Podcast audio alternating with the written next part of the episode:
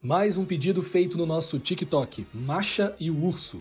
Eu vejo alguns problemas com esse desenho russo que tem na Netflix, no YouTube. Lá o canal em português já tem mais de 17 milhões de inscritos e o desenho passa até no SBT. Cada episódio tem cerca de 8 minutos, mas a relação entre o urso e a Masha não é das mais legais não. O urso é como se fosse o adulto da relação e em vários momentos é impaciente, quer se livrar da Masha a qualquer custo. Ele quase nunca parece interessado em passar tempo com ela. Enquanto ela, em muitos casos, não dá bons exemplos. É autoritária com os bichinhos. Ei! Qual é o problema de vocês?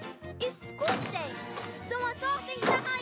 Toca o terror, em alguns casos fazendo coisas perigosas com vidro e fogo, cozinhando sozinha, subindo nas coisas, por exemplo, chegando até a jogar objetos na cabeça do urso para chamar a atenção dele. Com certeza existem relações adulto-criança sim, mas para um desenho infantil podem não ser as melhores referências.